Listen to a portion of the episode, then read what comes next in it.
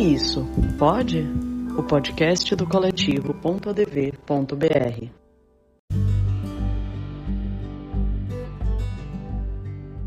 Olá, meu nome é Heloísa Ávila, sou advogada especialista em imigração. E eu sou Miranda Blau, sou advogada tributarista e nós estamos aqui para conversar um pouco sobre residência, tanto no aspecto migratório como no aspecto fiscal. Isso. Juntas nós vamos num bate-papo aqui para para ilustrar essa situação do, do residente no Brasil. A gente vai colocar um, um personagem fictício, o John, que é um estrangeiro, é um cidadão americano da cidade de Nova York. É, e nós vamos colocar o John em algumas situações. Então, do, do lado migratório, o ser residente no Brasil é de fato ter uma autorização de permanência para ficar no país, né? E isso pode acontecer de diversas formas.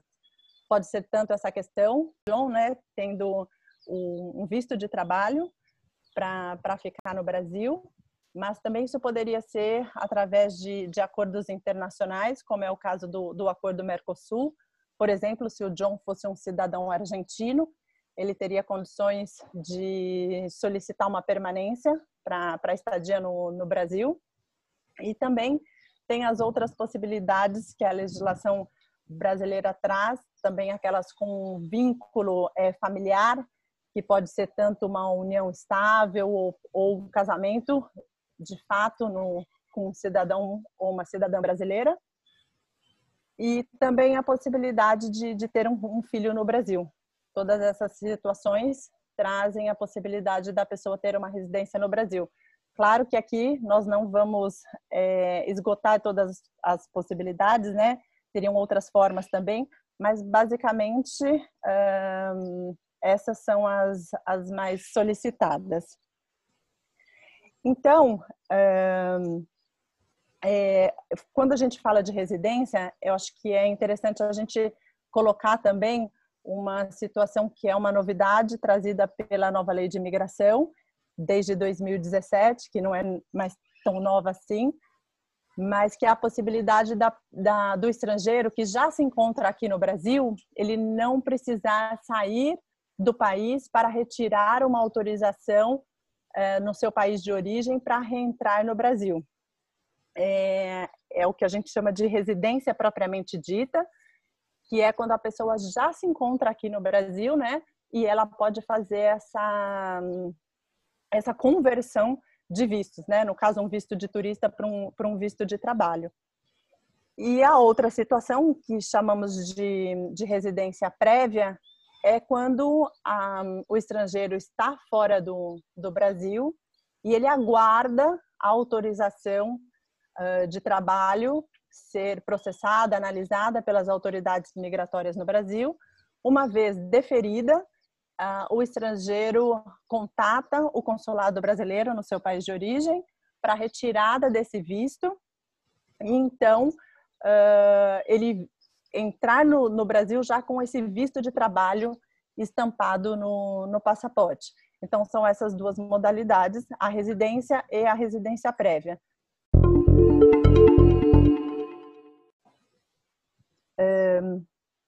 Então, a gente pode colocar aqui uma situação do, do John quando ele, quando ele é contratado de fato pela uma, pela uma empresa brasileira e ele obtém essa residência prévia nos Estados Unidos, né, perante o consulado brasileiro no, na cidade de Nova York, e ele entra aqui no Brasil a partir de quando uh, ele já começa a ter a residência válida com essa entrada no país.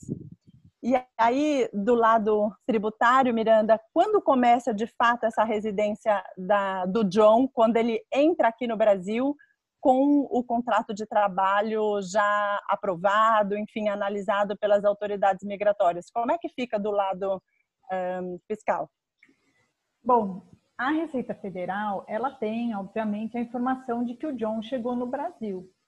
Mas é sempre responsabilidade dele informar, declarar a Receita Federal se ele oferiu rendimentos por aqui, né, aqui no Brasil, em que condições isso aconteceu.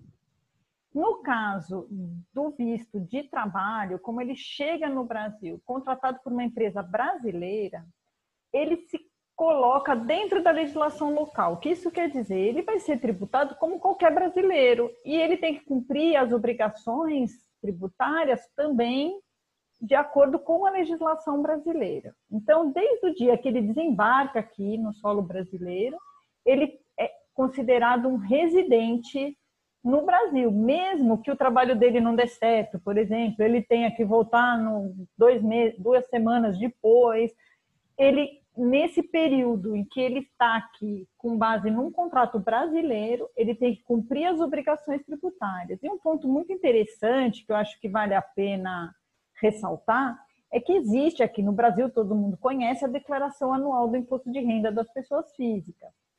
Essa declaração, ela é feita no fim do ano, na verdade tem o prazo até abril, esse ano por conta da pandemia até junho, e todos os residentes devem fazer essa declaração, informando os rendimentos, o que foi pago de tributo no decorrer do ano, e inclusive as despesas também. Então, mesmo que o John vá embora antes do prazo de entrega dessa declaração, ou mesmo antes do final do ano, ele tem que fazer essa declaração para o Brasil. Então, ele leva essa obrigação tributária brasileira para onde ele for até o prazo de entrega. Então, uh, isso é uma coisa que a gente tem que prestar muito, muita atenção e ela muda em relação a, aos outros dois casos que nós vamos apresentar agora.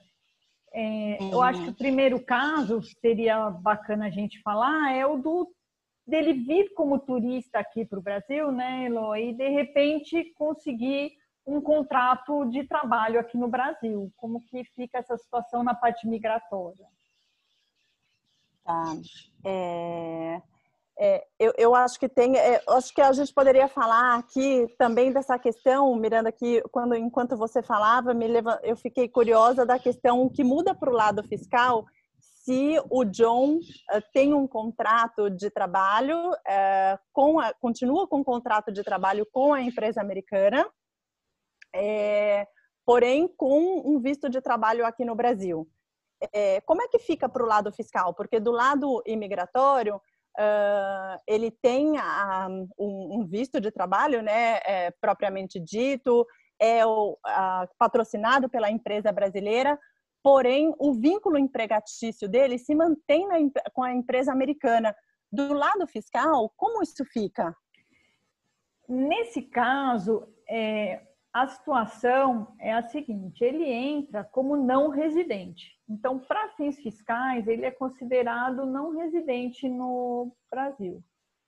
E nesse uhum. caso específico, ele vai ter retenções, quer dizer, aqui no Brasil, se tiver alguma fonte de rendimento aqui, então vamos supor que ele receba algum rendimento aqui, seja de alguma prestação de serviço ou de, sei lá, adquiriu um imóvel, colocou para alugar esse imóvel ou qualquer coisa nesse sentido. Então, vindo de fonte brasileira o rendimento, haverá retenção pelo, pelo pagante né, desse rendimento.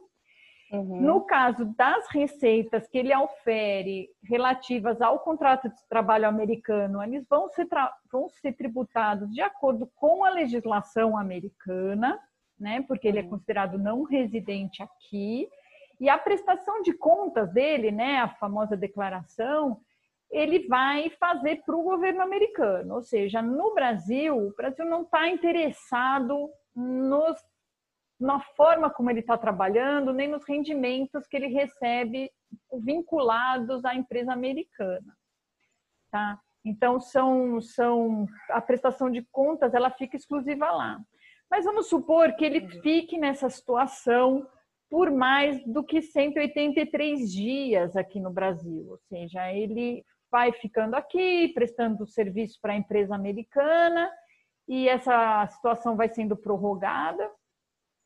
E ele chega a 184 dias consecutivos ou não, quer dizer, mesmo que ele vá de férias para os Estados Unidos e volte, ele acaba ficando lá os 184 dias aqui no Brasil, dentro de um período de 12 meses, né, no, do, daquele ano que a gente tinha conversado.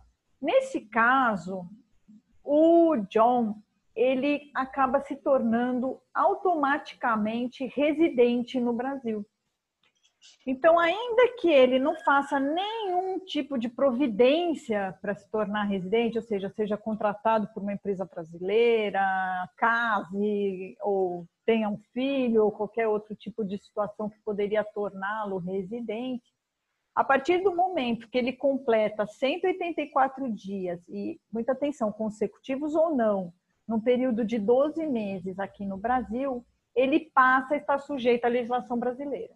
E com isso, todos os rendimentos que ele aufere começam a ser tributados nos termos da legislação brasileira. É claro que existem acordos né, para evitar bitributação, compensações possíveis, que não vão ser tratadas nesse podcast, mas uhum. a gente tem que levar em consideração que sim, ele vai ter que fazer declaração de imposto de renda, ele vai ter que pagar carnê-leão, se for o caso, ele vai ter que prestar contas conforme a legislação brasileira e como se brasileiro fosse. Ah, e... é, é, bem interessante você colocar esse ponto, porque tem, tem muitos estrangeiros que vêm com esse tipo de visto, né? E normalmente é um, um visto válido, é um visto técnico válido por um ano. Então, de fato, ele iria passar desses 183 dias, né? E aí ele já é considerado, então, residente fiscal, pelo que você está nos contando. Exatamente. E o que é mais curioso, quer dizer, é que você, enquanto ele não adquire a condição de residente, os rendimentos recebidos no Brasil são tributados definitivamente, exclusivamente na fonte e não está obrigado a emitir a declaração. Aí, quando ele vira residente, que ele começa a estar sujeito à legislação brasileira. Então, o, o imigrante ele tem que prestar muita atenção nessa data, nesses 184 dias, porque a condição fiscal dele muda completamente. Ah, legal. E agora, que é, também a, a, outra situação que é bastante comum no nosso dia a dia, é, que é, por exemplo, no caso do John, que ele consegue lá nos Estados Unidos um visto de turista para entrar no Brasil. O John entrando aqui no Brasil, é, ele já tem uma, uma, uma, proposta né, de trabalho uh, é, oferecida pela empresa brasileira. Uh, isso está em andamento, mas ainda não aprovado. Então, por isso, ele entrou com visto de turista e ele vai converter, ele já estando aqui no Brasil, com, com o visto de turista, ele vai converter numa autorização de, de trabalho. Nessa situação, como é que fica do lado fiscal? Porque, assim, é, os estrangeiros uh, que entram como turistas sempre ficam nessa, né? Uh, e agora, eu sou residente fiscal? Não sou? Eu tenho que esperar minha autorização de trabalho? Como é que funciona? Então, eu acho que nesse caso é até mais complicada a questão da imigração, porque para fins fiscais a gente mantém a situação dos 184 dias, ou seja, ele pode ficar aqui de turista 184 dias até mesmo procurando um emprego ou sei lá, passeando. Passados ou chegados esses 184 dias, ele se torna residente no Brasil, independente dele já estar tá trabalhando ou não, dele ter um emprego no Brasil, ter um contrato, né? Então, a gente cai na situação uh, de quando ele vem com um contrato uh, americano para o Brasil. Então, para fins fiscais, é, foi, foi resolvido dessa forma, né? Então, a partir do momento que você completa 184 dias consecutivos ou não de permanência no Brasil, dentro do, do período de 12 meses, você é residente, está sujeito à legislação brasileira e não importa por que, que você está aqui, como que você veio e o que, que você está buscando, né? Mas eu fiquei, nas nossas conversas, fiquei um pouco é, chocada, vamos dizer assim, que essa situação não, não alcança a questão imigratória, né? Quer dizer, tem essa previsão na área fiscal, mas a gente não consegue efetivá-la no caso da imigração. E aí você podia explicar para a gente o porquê dessa minha surpresa. É, exatamente, porque na verdade o estrangeiro, como turista, ele tem a possibilidade de ficar no país pelo período de 90 mais 90 dias. Por que, que a gente diz 90 mais 90, né? Uh, porque quando ele entra no país, a Polícia Federal autoriza o prazo máximo de 90 dias, nesse nosso caso específico, né? Do John, porque ele é um cidadão americano, é esse o período que é concedido uh, através de acordos. Então, são 90 dias. E uma vez que ele vai ficar mais tempo, então, uh, supondo que ele já esteja no Brasil, ele pode ir até a Polícia Federal e ele prorroga esses 90 dias por igual prazo de mais 90 dias. Então, ele poderia ficar no país o período de 180 dias uh, no período de 12 meses. Então, nesse caso, Miranda, que você está trazendo, né, dos 184 dias, uh, do lado imigratório, esse estrangeiro já estaria sendo considerado uh, ilegal no país. Enfim, aí já tem uma questão de, de autuação, uh, cobrança de multas e tal.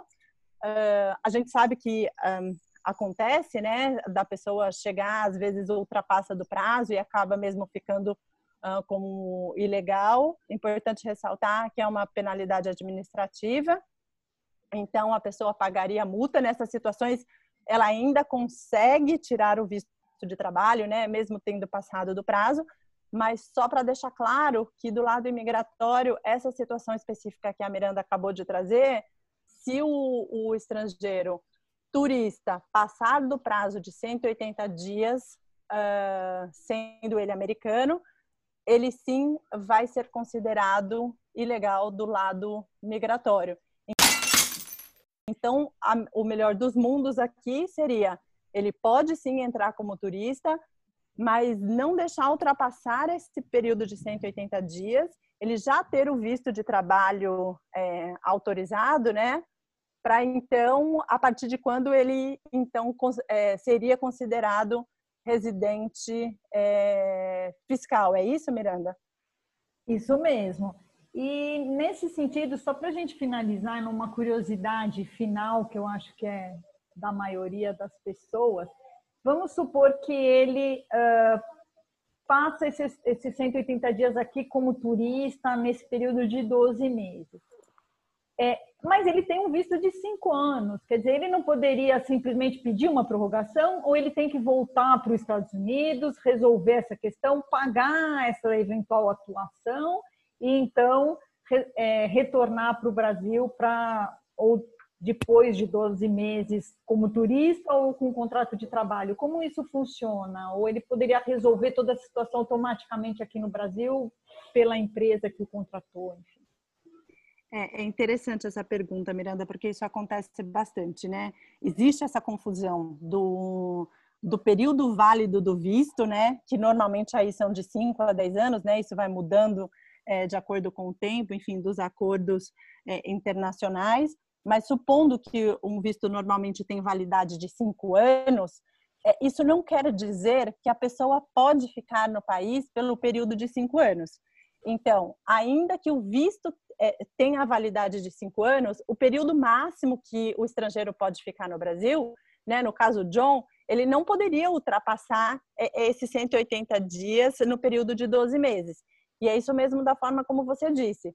Aí, nesse caso, ele poderia retornar para os Estados Unidos e, quando iniciar o novo período de 12 meses, aí ele teria direito a mais 180 dias. Mas tem que virar o período de, dos 12 meses da, contado da primeira entrada dele no Brasil. Uh, isso é a mesma situação que a gente verifica, por exemplo, de um brasileiro que tem visto de turista para ir nos Estados Unidos. Ainda que o seu visto de turista tenha validade de, de cinco anos, não quer dizer que você pode ficar cinco anos nos Estados Unidos. É a mesma conta dos 90 mais 90 dias. E esse prazo realmente tem que ser observado, porque do contrário, realmente começa a autuação, enfim, cobrança de, das penalidades e, e, pagamento de multa. e é dessa forma que, que funciona.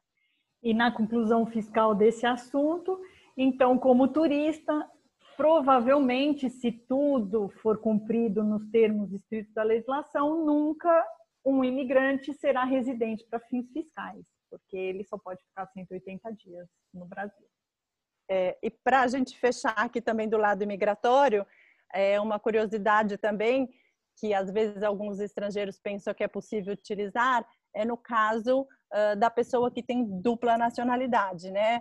Uh, se faz diferença essa pessoa, por exemplo, ela esgotou o período como como americano, né? Ela tem uma outra nacionalidade e ela tenta entrar com outro passaporte. É importante dizer que a Polícia Federal ela tem o registro dessa pessoa então, ainda que você tenha outra nacionalidade, você é a mesma pessoa, né? Ou seja, o estrangeiro continua sendo o mesmo estrangeiro. Então, não é porque você muda o passaporte ou você tem uma entrada de uma outra forma que de repente você vai conseguir um período maior de estadia no país.